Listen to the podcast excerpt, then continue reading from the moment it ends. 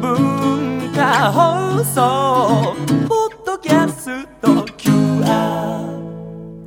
さて、火曜日のこの時間は、リスナーご意見番、いいねっか新潟、リスナーのあなたに知っていただきたい、新潟県についての情報をお届けしております。あなたにも一緒に考えていただきたい、新潟県についてのクイズもあります。お付き合いください。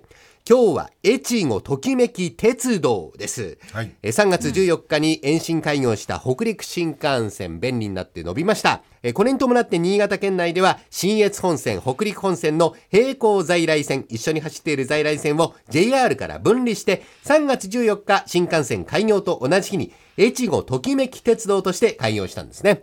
越後ときめき鉄道、日本海翡翠ラインと妙高羽馬ラインの2路線があります。まず上越市の海岸寄りの直江津駅から西へ富山県との県境までを運行する日本海翡翠ライン。その名の通り日本海の景色を眺めながら走る路線です。親知らずの回でご説明した通り非常に険しい海岸線。現在はトンネルの中を通る区間も多くあります。直江津駅から西に4つ目の駅、筒石駅というところがあるんですが、駅舎は地上、ホームは区間内で最も長いくびきトンネルの中にありまして、地上から290段の階段を降りていって、やっとホームにたどり着けるという珍しい駅なんですね。ちなみにトンネル駅と表現される駅は海底駅を除くと全国で5つ、そのうちの3つが新潟県にあります。続いて、直江津駅から南へ長野県境まで運行する妙高羽馬ライン。え最も長野県寄りで赤倉温泉や妙高山で有名な妙高高原駅、標高500メートルの高さにあります。羽馬の名称は妙高山の外輪山の北東側の中腹に出現する雪型に由来しております。雪型というのは何か雪解けの時期に雪と岩肌が模様を織りなすんですね。妙高山では躍動感がある馬の形が現れたものがありまして、これを昔から羽馬と呼んでおりまして、え親しまれている名称であることから名付けられました。あの、雪とそのお岩肌の部分がその羽馬のように見えるということですね。あちょっとまだらになるってことかねそうですね。うんあの、親しまれている名称なんですね。えー農作業の時期の目安にもなっているそうです。越後ときめき鉄道は両路線とも北陸新幹線の上越妙高駅と糸魚川駅の各駅で接続されておりますので、北陸新幹線で新潟県にお越しの際には移動の足としてぜひご活用ください。来年2016年には観光列車が登場する予定です。首都圏からお越しの方が感動される風景の一つ、田植え前後の時期に田んぼに張った水が水の鏡になって、残雪が残る山を映し出す風景、綺麗ですよね。ゴールデンウィーク前後が田植えの時期になります。短い期間ですけれども、新潟の風物詩としてぜひ見てみてください。イベント、沿線情報や観光列車の情報などは、越後ときめき鉄道のホームページからご覧いただけます。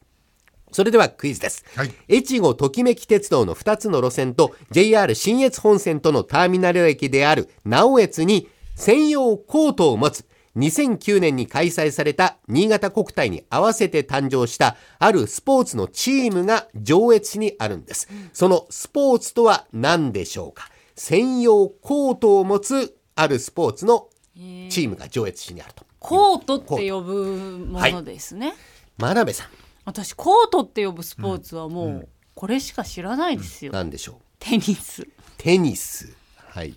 ですよね、大竹さん。まあ、テニスとかバレーとかな。あバレーもそうだ。バレーとかね、コートの中では、あれはなんていうのなんだっけ？羽をこうパンってやんななんだバドミントン。バドミントンか。あれもまあコートですよね。あのはい。石をこう投げるのあれなんつうの？カーリング？あカーリングか。あれはコートじゃないか。カーリングはこうで、じゃあな羽をこすなんだっけ？バドミントン。